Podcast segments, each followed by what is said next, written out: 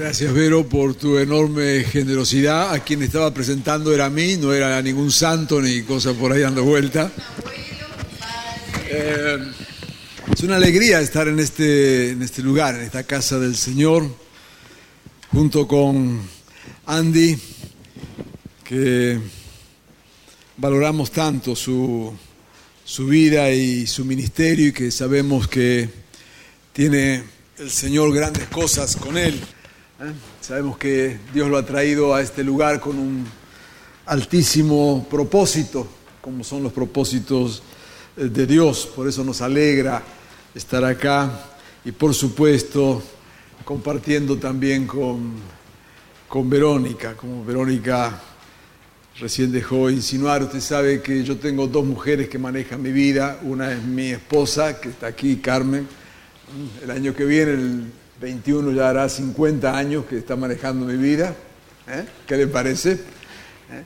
Y la otra de hace 11 años es Verónica, así que me tienen rodeado. Estoy, este, eh, nada, es una alegría servir al Señor, en mi caso personal con, con Vero, que es tan amorosa y tan eficiente y tan bien me hace al, ministerio, así que quiero honrar también la vida y el ministerio de, de Vero. Pues bien, estamos acá para, hemos venido a adorar al Señor y queremos ahora, ¿qué le parece? Le propongo brevemente escuchar la palabra del Señor, lo que el Señor tenga para decirnos hoy. Recién estaban leyendo un texto de Isaías y justamente voy a usar como pretexto para comenzar a hablar Isaías 49, donde dice, Sión, portadora de buenas noticias, súbete a una alta montaña. Jerusalén, portadora de buenas noticias, alza con fuerza tu voz. Álzala y no temas. Di a las ciudades de Judá, aquí está su Dios. La palabra que Dios puso para compartir en esta tarde en medio de ustedes es ser iglesia para un tiempo nuevo. Entendemos la iglesia como un pueblo en misión, de eso se trata. Desde cuando Dios escogió decidió bendecir, escogió hacerlo a través de primero una familia, para eso llamó a Abraham, y le contó el plan que tenía en su corazón, que era que pudieran llegar a formar una familia, que llegara a ser de bendición a todas las familias de la tierra. Así que Dios hay algunas cosas que plantea desde el principio. Primero que Él piensa en categorías de, familia, de pueblo. Y cuando digo familia, el concepto de Dios es mucho más grande que papá, mamá y los hijos, ¿cierto? Dios ve en categorías de, pueblo, de comunidad, no de personas sueltas, aisladas. Yo sé que hoy es muy corriente, es muy de moda tratar de vivir el Evangelio de una forma lo más individualista posible. Justamente el estudio que acaba de presentar el CONICET sobre la situación religiosa de Argentina, que si no lo leyó le recomiendo lo lea, hace unas tres semanas que salió. Hay varios datos allí interesantes y uno de los datos que da es que alrededor de más del 27, 30% por allí de la población que tiene fe, decide vivir su fe de manera personal, aislada. Seguro que habrá muchas razones, no es el tema en esta tarde de eso, pero sí el hecho de saber que el individualismo cada vez va avanzando y también se nos mete en la, en la manera de vivir la fe. Contaba hace días atrás algo que había escuchado de una, una aplicación que hay en, internet, no, no entré a eso todavía, pero explicaban allí cómo funcionaba, que era cómo tener una iglesia de manera personal. Y entonces este, uno lo que hace allí, entra allí a esa aplicación y elige el tipo de alabanza y de adoración que quiera tener. Entonces de repente usted su culto personal en su casa, solito, frente al televisor, dice, hoy el culto va con himnos. Entonces ahí agarra y aparecen y canta himno viejo, nuevo, lo que sea. O va con música contemporánea, o va con música country, o la que fuera. Así que arma su adoración a su gusto. Él no tiene por qué venir y bancarse acá los músicos. Usted en su casa tranquilo escoge, ¿no es cierto?, el tipo de música que quiere. Así que después, en el momento de ofrendar, le plantean varias opciones de dónde puede enviar su dinero para hacer el bien. Y entonces usted decide, ¿no es cierto?, allí desde su casa, sentado cómodamente, bueno, hacia dónde va a enviar el dinero para hacerle el bien a alguien. Y después elige la predicación también. Y entonces elige qué tipo de predicación quiere escuchar en ese día. Quizás está deprimido y usted aprieta allí un botón y entonces va a escuchar una predicación que le dé ánimo. ¿No? Todo hop para arriba, todo le va a salir bien, todo está espectacular, todo está bonito, ¿no es cierto? O quizás usted está en esos eh, días de desierto espiritual y va a encontrar una predicación que le anime y que le desafíe y así podrá entonces escoger, ¿no es cierto?, la predicación que quiera escuchar. De otra manera, lo que está haciendo es de manera personal armar su propio culto, ¿eh? creer que con eso agrada a Dios y lo hace de una forma totalmente aislada. De esa manera no pelea con nadie, no tiene que escuchar a quien no quiere escuchar, no tiene que saludar a quien no quiere saludar, ¿no es cierto? Y vive en la privacidad de su casa, esta manera muy particular de adorar al Señor. El problema es que siempre Dios pensó en categorías de pueblo. Algunos dicen que la salvación es individual y no es verdad. La salvación es personal. Cada uno somos responsables delante de Dios de nuestra fe en Él. Pero no es individual. La salvación personal la vivimos en comunidad, la vivimos en la iglesia la vivimos en el pueblo de Dios. Así que el Señor escoge un pueblo y le da una misión de ser de bendición a todas las familias de la tierra. Así que el hecho de ser el pueblo escogido de Dios no le llevaba a pensar que eran el centro del propósito de Dios, todo lo contrario. Tanto el pueblo de Israel como la iglesia hoy día somos nada más que instrumentos en las manos de Dios. Lo más importante no somos nosotros, lo más importante no es la iglesia. Muchas veces eh, pensando hacia adentro, ¿no es cierto? Tratamos de, engordar este, este, animal llamado iglesia y en realidad perdemos el foco de que hemos sido escogidos para ser de bendición a todas las familias de la tierra.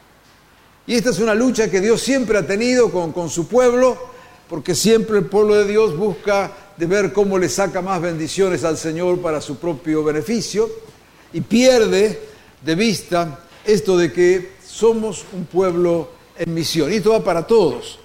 Y quiero subrayar esto de que somos, no es que son, porque a veces calmamos la conciencia apoyando a algún misionero que está quién sabe por dónde predicando el Evangelio. Está bien, tenemos que hacerlo, por supuesto que sí tenemos que hacerlo, pero que eso jamás llegue a tapar nuestra responsabilidad.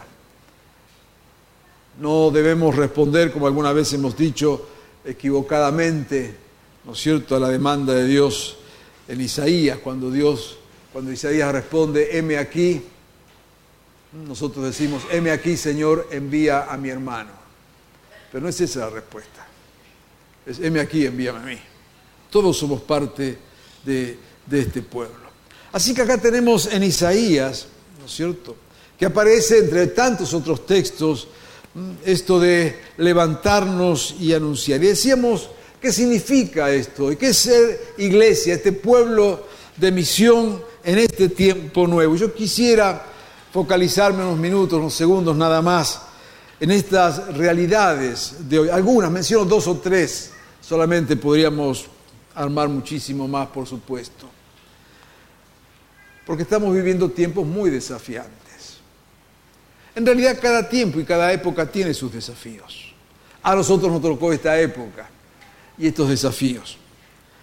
Cuestiones que conmueven nuestra sociedad, cuestiones que hacen a la agenda cotidiana. Muy especialmente nos ha tocado y nos toca en estos últimos años. Cuestiones que se han transformado en tema de, agenda de todos los días, o casi todos los días. En estos temas desafiantes, una de las cosas que vemos muy interesante es toda lo que llaman la revolución femenina, el empoderamiento de las mujeres. Y qué bueno que haya llegado, aunque muy tarde, pero bueno, al fin. Y de repente se sacuden ciertas costumbres, ciertos prejuicios, ciertas ideas que hemos construido desde un patriarcado, desde un machismo. Y entonces esto, especialmente a los varones, nos incomoda, pero también incomoda a la sociedad todo el cuestionamiento permanente y se transforma en temas de discusión, ¿no es cierto?, en temas de, confrontación, en temas de aprendizaje también. Pero evidentemente está allí como un fermento que se hace presente, ¿no es cierto?, en cada, en cada momento. Estaba escuchando ayer eh, un reportaje que le estaban eh, haciendo a uno de los artistas que va a estar en el teatro el año que viene, haciendo en el teatro esa obra que está en la televisión de familia, no me acuerdo cómo se llama, este, alguien que me ayude. Casado con hijo, ahí está, casado con hijo. Y entonces estaban hablando, ¿no? Que están armando recién el guion porque han tenido que cambiar todo, dice, porque con todo esto ahora de las mujeres tenemos que cambiar el lenguaje, tenemos que cambiar el tipo de chistes que, hacemos, tenemos que cambiar el humor, ¿no es cierto? Entonces esto está, está ahí presente, por supuesto que, que está. El otro tema que nos ha tocado y conmovido y que hacen parte de nuestra agenda ha sido todo el tema vinculado al aborto, con todo lo que eso eh, significa, con todas las aristas eh, que eso tiene. Las cuestiones de perspectiva de género,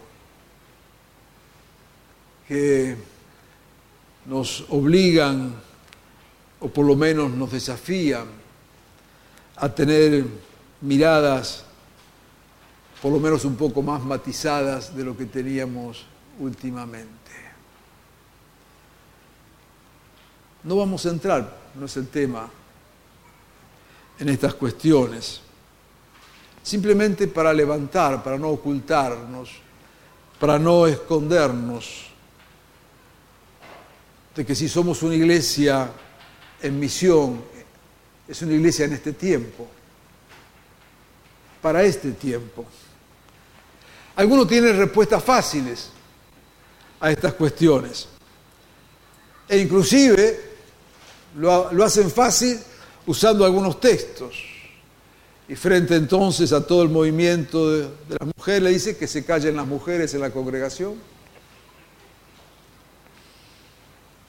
La que aborta es una asesina. Y el homosexual es un ser aberrante. Punto y aparte.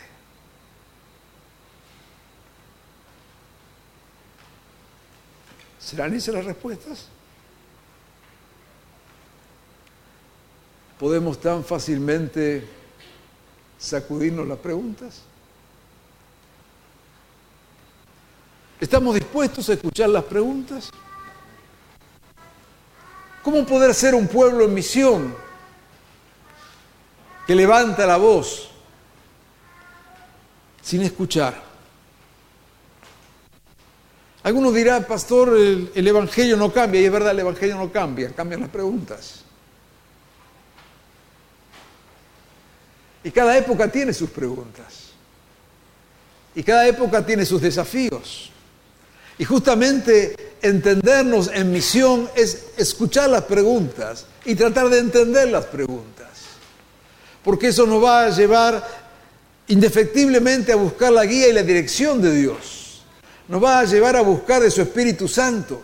Cuando el Evangelio de Juan habla de que el Espíritu nos guiaría a toda verdad, está hablando de ese rol pedagógico del Espíritu Santo.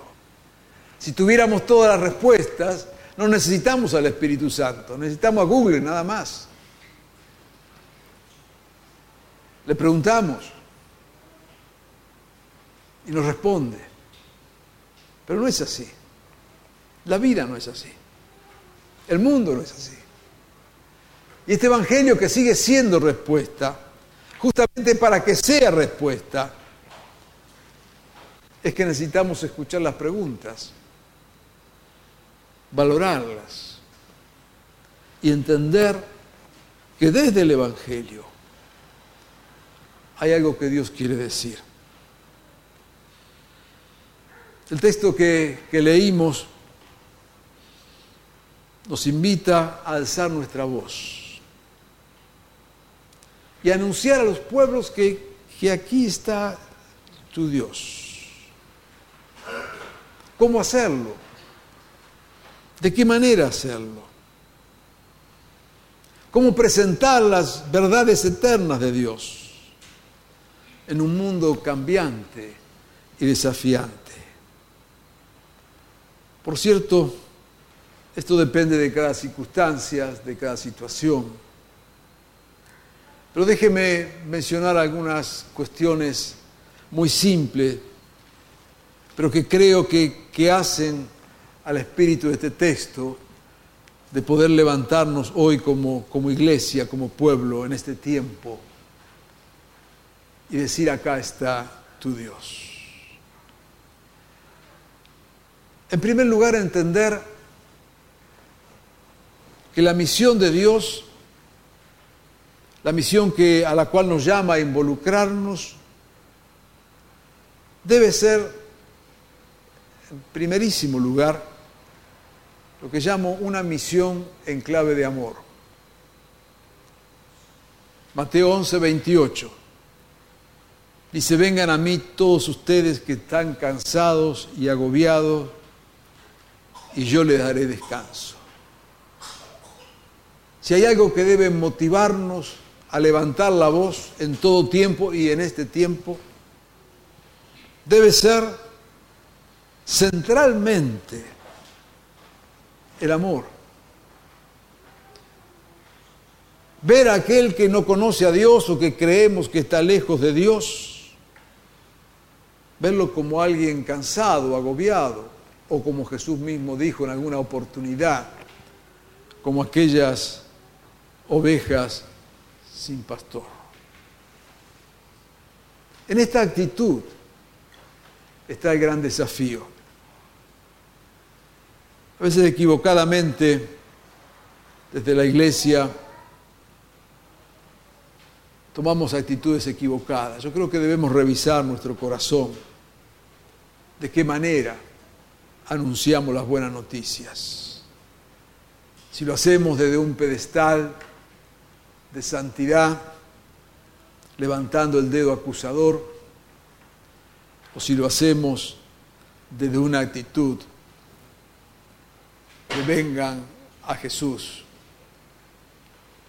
aquellos que están cansados, desorientados, agobiados. A veces equivocadamente lo hacemos con una actitud de conquista. Y se nos ha metido, ¿no es cierto?, todo un lenguaje militarizado del Evangelio, que lo hemos apropiado casi como que es natural. Por ejemplo, esto de vamos a conquistar tal ciudad para Cristo. La verdad es que suena bien, pero no aparece en ningún lugar en la Biblia.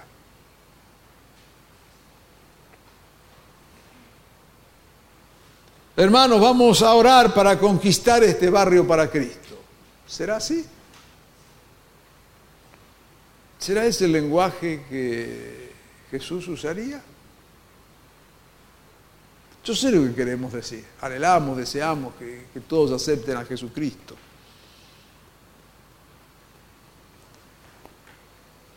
Pero no es con un lenguaje militarizado que avanza el Evangelio. Yo entiendo que siglos atrás fuimos conquistados con la espada y la cruz y todo eso, pero no estamos obligados a repetir las mismas actitudes. No estamos para conquistar ciudades, estamos para amar pueblos. Nadie quiere ser conquistado. Todos quieren y necesitan ser amados. ¿Desde dónde levantamos nuestra voz? ¿Con qué actitudes? ¿Con qué gestos? ¿Con qué palabras? Es que muchas veces la actitud con que lo hacemos aleja a aquellos a los que queremos alcanzar. Muchas veces nuestras actitudes son barreras para lo que Dios quiere hacer. Otros piensan en esto de alzar la voz y compartir y llamar en categorías de, crecimiento de la iglesia. Vamos a salir a evangelizar para que la iglesia crezca. Dios no tiene ningún interés en que la iglesia crezca. Dios tiene interés en que todo el mundo sea salvo.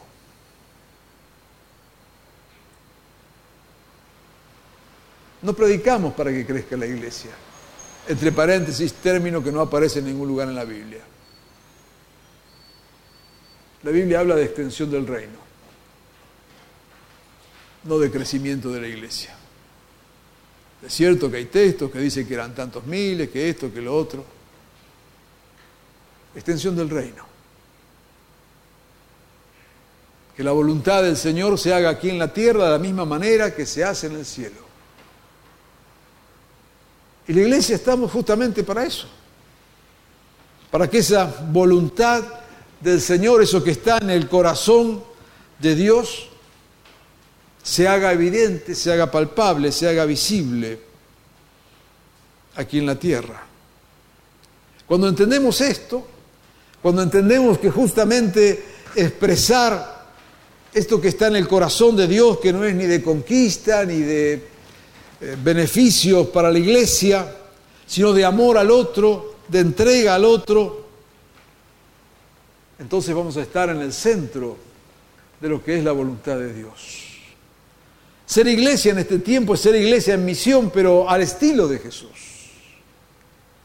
Estando justamente con aquellos que están más desorientados, aquellos que están buscando, aquellos que están necesitando, sabiendo que también nosotros estamos en búsqueda y en necesidad, que no lo hacemos desde un pedestal sino todo lo contrario.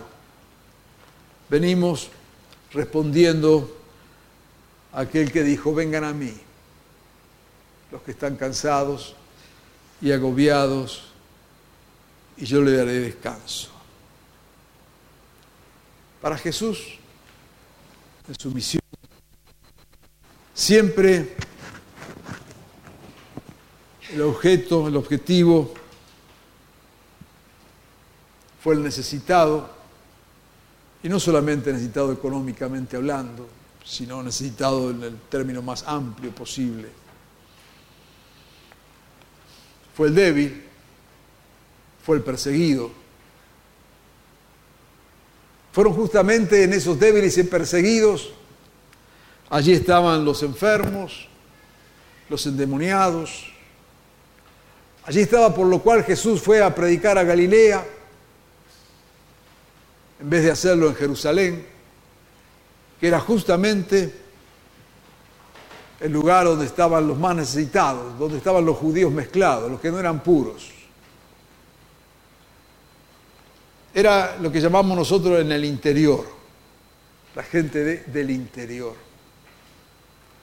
Más racista si quiere, los cabecitas negras, ahí estaba. Bien racista, ¿vio? Bien racista. Y Jesús fue allí.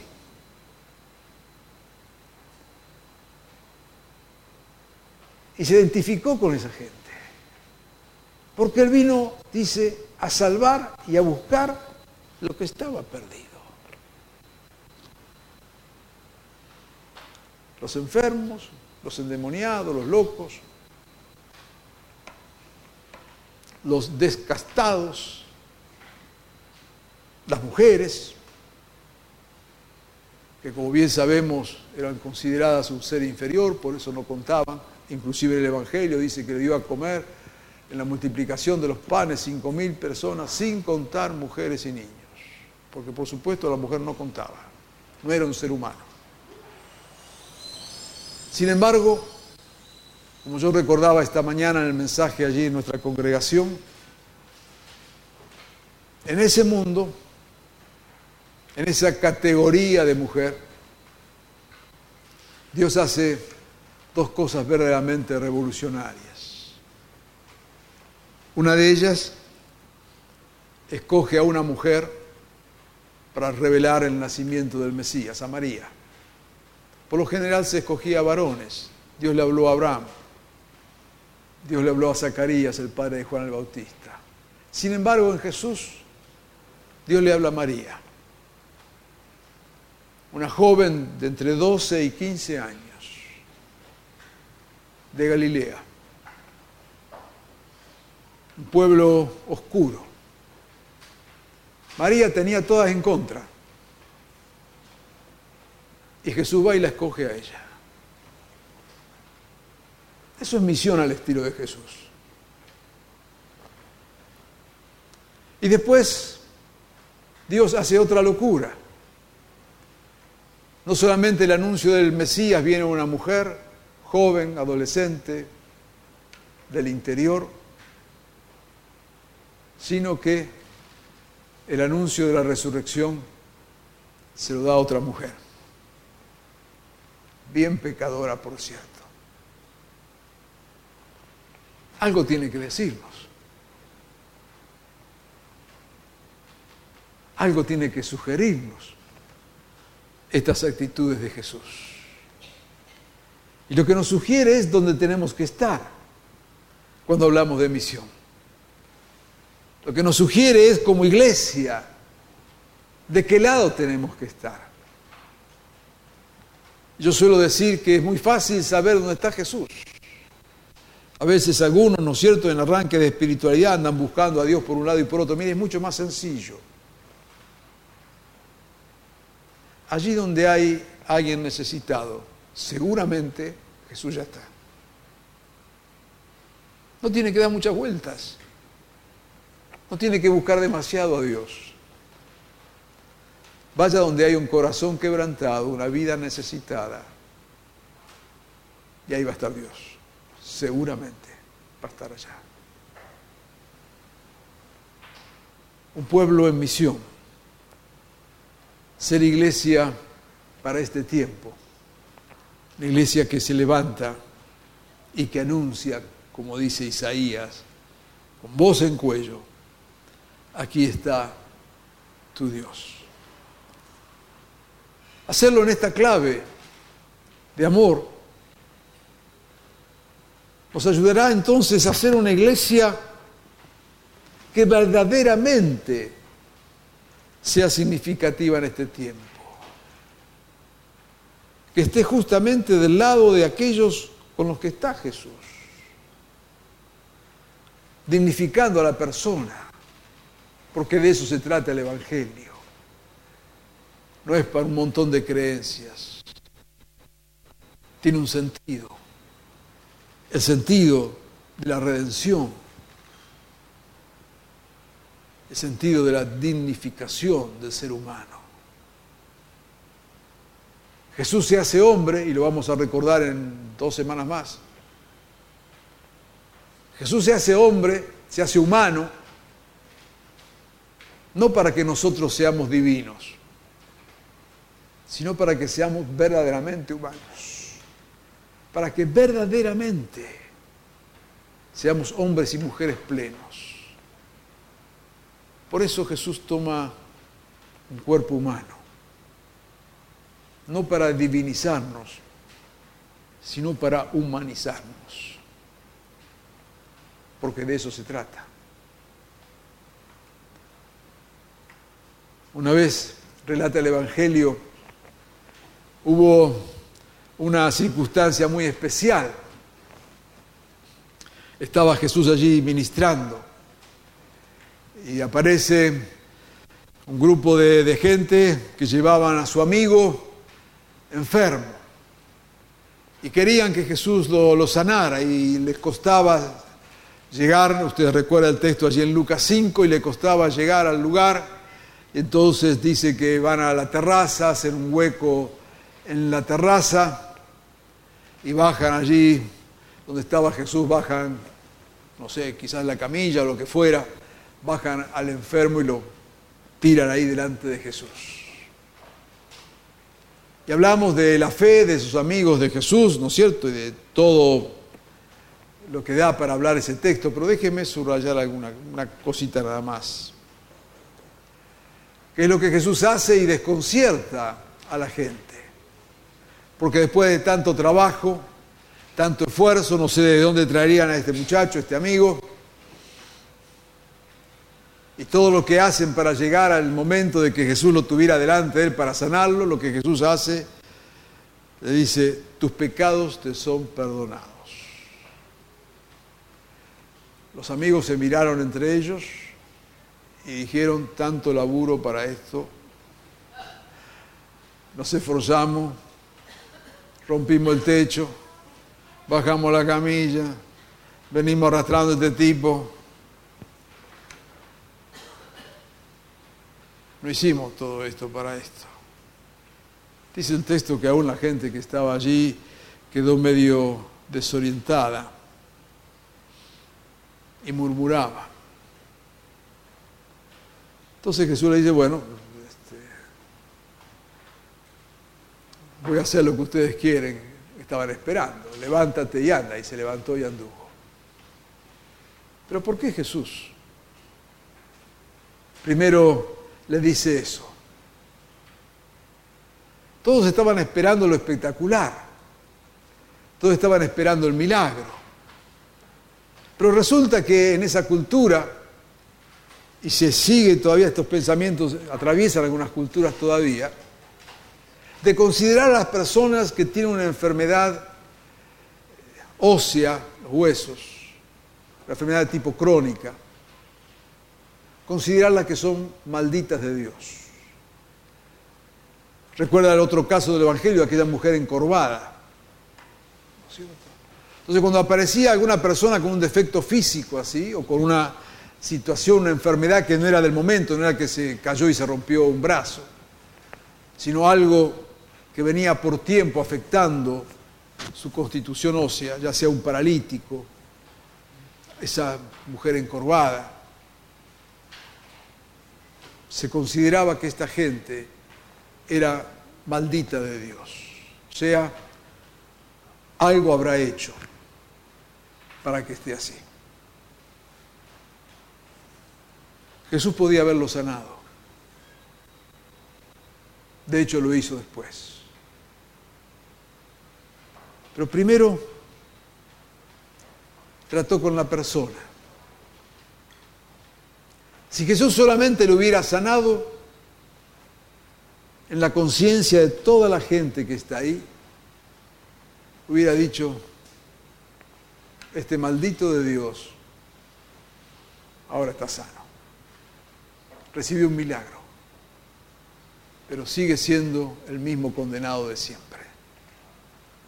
Pero lo que hace Jesús, primero dignifica a la persona,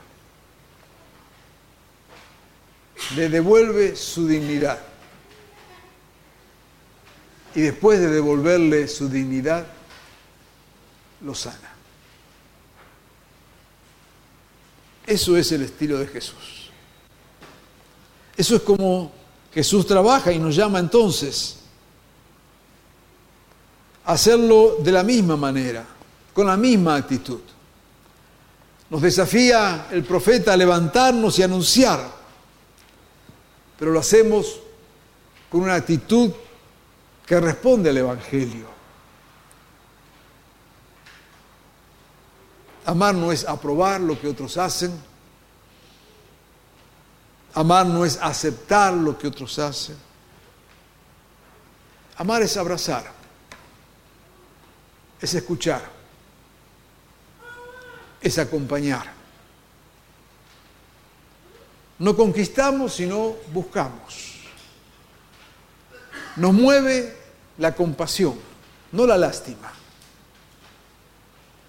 Como diría allí en Mateo, al ver las multitudes, tuvo compasión de ellas, porque estaban agobiadas y desamparadas como ovejas sin pastor. Ser iglesia entonces hoy, en este tiempo, ser este pueblo en misión, nos desafía al menos en tres, cuatro cosas, muy breves la menciono. En primer lugar es ser una iglesia que vive en la plenitud del Espíritu, llenos del Espíritu Santo. Cuando decimos esto, algunos piensan en ciertas emociones que tienen que venirle para que pase no sé qué cosa. Otros cuando escuchan hablar de ser lleno del Espíritu Santo salen corriendo antes que le agarre. Y la verdad, lo que dice el texto es que recibiríamos de su Espíritu para ser testigos, otra vez. Ser lleno del Espíritu Santo no significa recibir al Espíritu para correr la maratón de la espiritualidad, sino para ser testigos hasta lo último de la tierra. Y no podemos ser testigos si el Espíritu no llena toda nuestra vida. Si el Espíritu no cubre todo nuestro ser. Si el Espíritu no nos da de su gracia y de su poder. Y no, no quiero ocultar esta palabra poder del Espíritu, porque creemos en el poder transformador del Espíritu del Señor, no en el poder de nuestros discursos religiosos,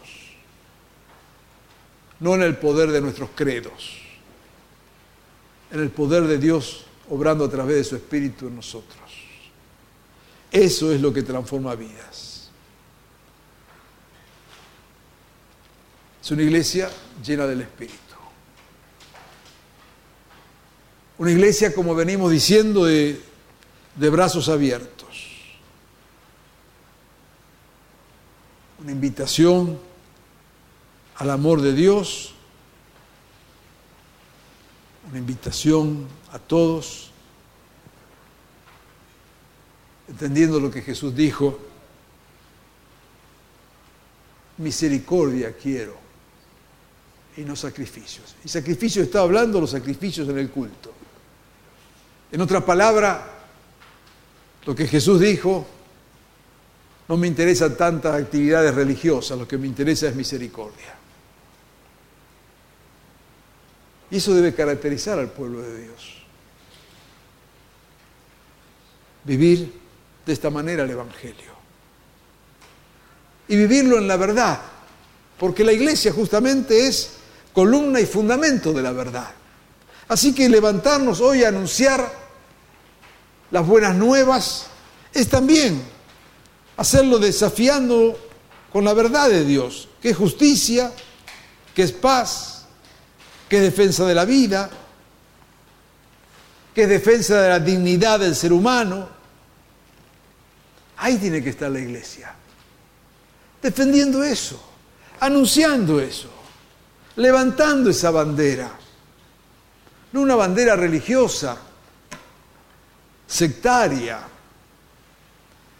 sino esta, esta bandera de este Evangelio que nos llama a vivir una vida de discipulado, vivir en esa verdad, porque la iglesia justamente tiene que ser columna y fundamento de la verdad. Y por último, por supuesto, tal como hemos leído. Es una iglesia que proclama, que anuncia. Anunciar las verdades de Dios. Este anuncio no es repetir textos, es decir, el propósito de Dios. En este estudio que les mencioné al comenzar esta meditación, nos dice que aproximadamente el 15% de la población en Argentina es evangélica. Esos son 6 millones de personas. Yo le pregunto, no, y no dudo de los números porque ha sido una investigación científica bien hecha. Póngale el error que puede tener cualquier investigación. Si hubiera en este país 6 millones de personas que vivieran el Evangelio, ¿usted cree que estaríamos como estamos?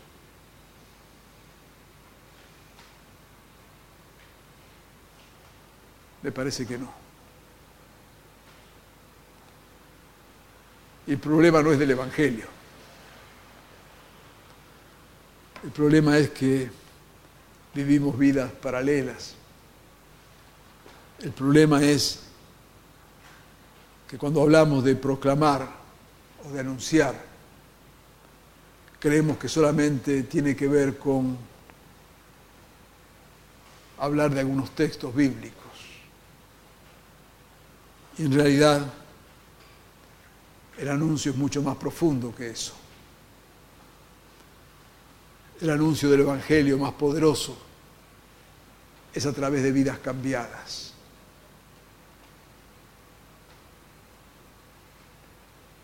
En abril de este año cumplí 50 años de haber sido ordenado pastor. Y una de las cosas que yo puedo decir después de 50 años que para quienes llevamos 50 años predicando es muy fácil hablar. No hay ningún problema. Como una vez invitaron a un predicador. Y cuando alguien lo invita uno suele preguntar, bueno, ¿hay algún tema que quieren que hable? Y entonces le preguntaron, el predicador preguntó, y dijo, ¿hay algún tema que quieren que hable?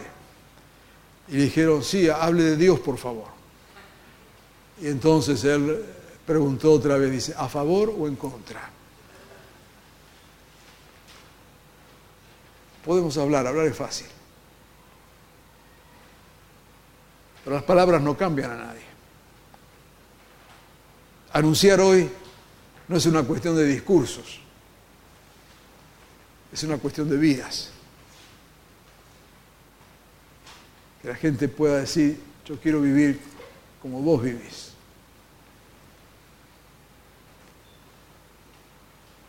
Es una cuestión de testimonio que se hace visible en todo momento del día. Y que para este testimonio y para que, para que este, tipo de para este tipo de proclamación no se necesitan predicadores, se necesitan hombres y mujeres que vivan el Evangelio. Iglesia, portadora de buenas noticias. Súbete a una alta montaña, muéstrate, no te escondas. Alza fuerte tu voz y no temas. Y dile a todos, aquí está tu Dios. Este es tiempo, es un tiempo de Dios y en medio de tantos desafíos y necesidades.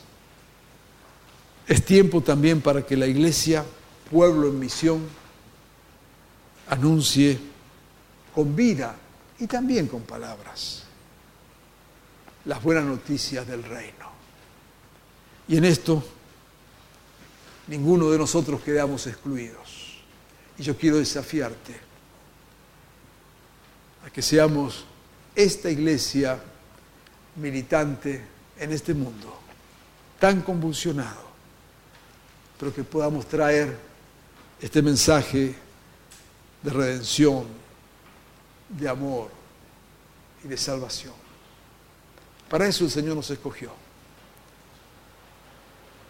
Y en esto Pablo decía allí a los romanos,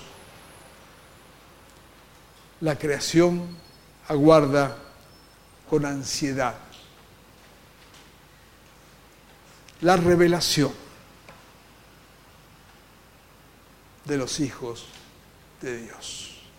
En otras palabras, la creación aguarda con ansiedad que los hijos e hijas de Dios se muestren en este tiempo y mostrándose, muestren a Dios.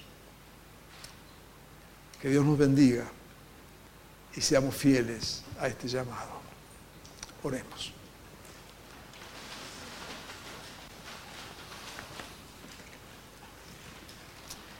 Nuestro buen Jesús, cada momento y en cada día nos desafías a vivir radicalmente el Evangelio, nos desafías a ser testigos tuyos en todo momento, circunstancias. Señor, mañana al recomenzar la semana en nuestras actividades, allí donde tú nos envías, en nuestras oficinas o mercados o colegios o fábricas o lo que fuera, empresas. Tú estás esperando, Señor, que nos levantemos, que anunciemos, que abramos nuestros brazos para recibir a tantos que están desorientados, buscando. Señor, en estos días de convulsión, en estos días, Señor, de, de crisis social, en estos días de nuevos desafíos, tú estás llamando a tu iglesia a tener un corazón sensible y un espíritu dispuesto para ser instrumentos de tu reino. Señor, en esta tarde queremos ofrendar nuestra vida y decirte, aquí estamos, Señor. Queremos ser parte de esos hijos tuyos que la creación entera está esperando que se muestren. Señor, detrás de, de tanta convulsión, detrás de tantas situaciones, algunas hasta violentas, detrás de eso hay vidas. Y hay vidas necesitadas de ti. Hay vidas que con esa protesta, esa manifestación, esas arengas, los que están diciendo que se manifieste, que se manifiesten los hijos de Dios. Danos sensibilidad, Señor, danos pasión por tu reino para ser tus instrumentos en este tiempo. En tu nombre, Jesús. Amén y amén.